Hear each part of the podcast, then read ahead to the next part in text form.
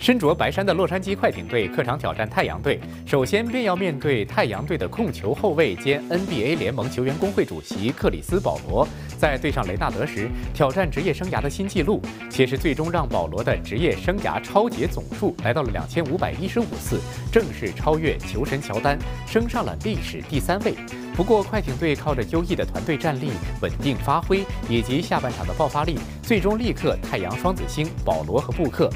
本场比赛，保罗·乔治继续展现全明星级别的战力，出战三十六分钟，轰下了二十六分、四个篮板以及三次助攻，并且保罗·乔治在赛后放出豪语：快艇队现在不会惧怕任何球队。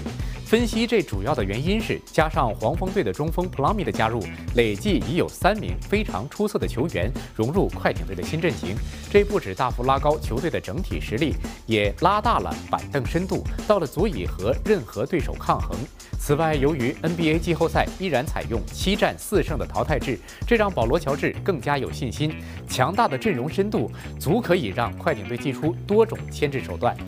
关键评论部分，回到快艇队一哥雷纳德的身上。虽然上半场雷纳德一分未得，但是下半场便找回了手感，投篮十投中五，下半场独得十六分，并且在最后时刻贡献了一记个人暴扣，帮助球队立刻劲旅太阳。